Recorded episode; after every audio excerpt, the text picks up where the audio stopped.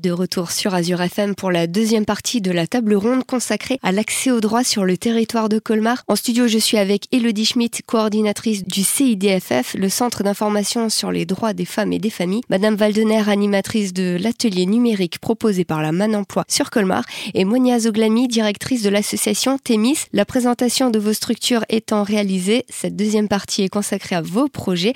Alors, comment vous les adaptez au contexte, au changement de notre société et aux nouveaux comportements du public. On va commencer avec Madame Valdener à la Man Emploi. Comment on s'adapte? L'adaptation, c'est l'essence même euh, du service d'accompagnement que l'on propose à travers l'atelier numérique. C'est la lutte contre la fracture numérique. La fracture numérique, c'est un des problèmes majeurs de ce temps. Donc, c'est l'adaptation euh, par essence. Adaptation aux mutations de la société telle qu'on la aujourd'hui, avec l'accès aux droits qui passe essentiellement euh, désormais par la voie numérique. l'accès aux droits, mais aussi l'insertion professionnelle, même la, la vie personnelle, le numérique on postule, par exemple chez Pôle Emploi, faut un CV au format PDF qu'on a sur une clé.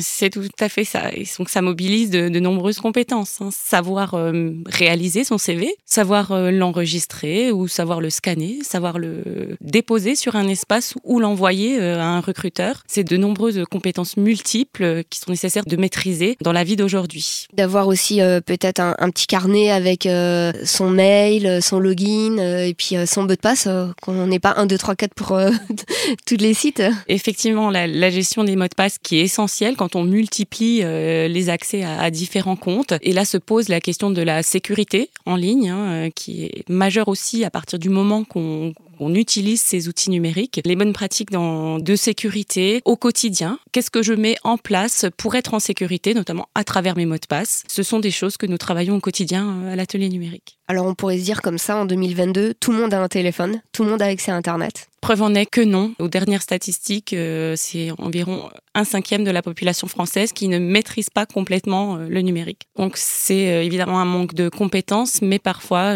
l'exclusion numérique provient du manque de matériel, parce que non, c'est un leurre à l'heure actuelle. Tout le monde n'a pas un smartphone dans sa poche. Tout le monde n'a pas l'accès à Internet aussi, hein, l'accès au réseau, et n'a pas le matériel. Donc ça, ce sont des, des, des freins évidemment à l'inclusion dans la vie numérique d'aujourd'hui.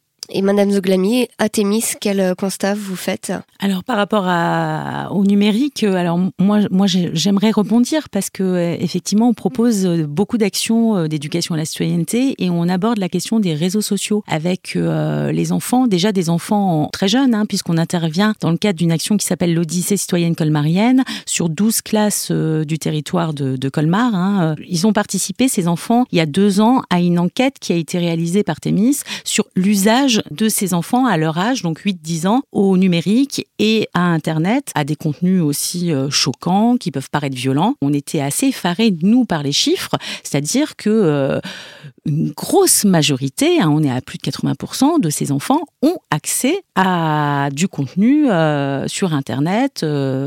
voilà, donc ce qui nous a amené aussi à développer de plus en plus des actions sur le cyberharcèlement, la cybercriminalité et les réseaux sociaux. Ne le maîtrise pas forcément. Ah non, je pense qu'il y a, il y a justement pas de maîtrise hein, de l'outil, mais l'accès est très facilité. Donc par rapport à ce que Madame Valdener nous dit sur euh, le manque de matériel, bah, les enfants, bah, ils le trouvent quelque part quand même ce matériel. Il y a euh, des personnes euh, qui sont équipées et heureusement, mais il y a une nécessaire éducation numérique à effectuer. Je vous rejoins parfaitement hein, sur l'éducation nécessaire. Hein. Merci.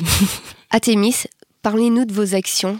Sur le, le plan de l'accompagnement individuel, les enfants peuvent venir souvent accompagnés de leurs parents ou de leur éducateur référent. Dès lors qu'ils se posent une question de droit, ils vont solliciter euh, ben, un rendez-vous avec euh, mon équipe. Alors, avec la particularité qu'à Colmar, on n'est pas ouvert euh, du lundi au vendredi. On est ouvert uniquement sur rendez-vous. On n'est pas en capacité aujourd'hui de recevoir librement les jeunes en accueil libre, les jeunes qui viennent nous voir, bah, parce qu'on n'a pas les financements encore nécessaires pour avoir des professionnels sur place du, toute la semaine. Ils vont pouvoir échanger avec euh, les permanents sur euh, bah, finalement euh, les difficultés qui leur sont propres, des difficultés qui sont liées à la séparation de leurs parents, des difficultés qui sont liées parce que eux-mêmes ont été en conflit avec la loi ou alors parce qu'ils sont victimes d'infractions pénales, des jeunes migrants qui arrivent sur le territoire national sans représentants légaux, ce qu'on appelle les MNA, et qui viennent à Thémis chercher finalement bah, de l'aide, l'information juridique, que dit la loi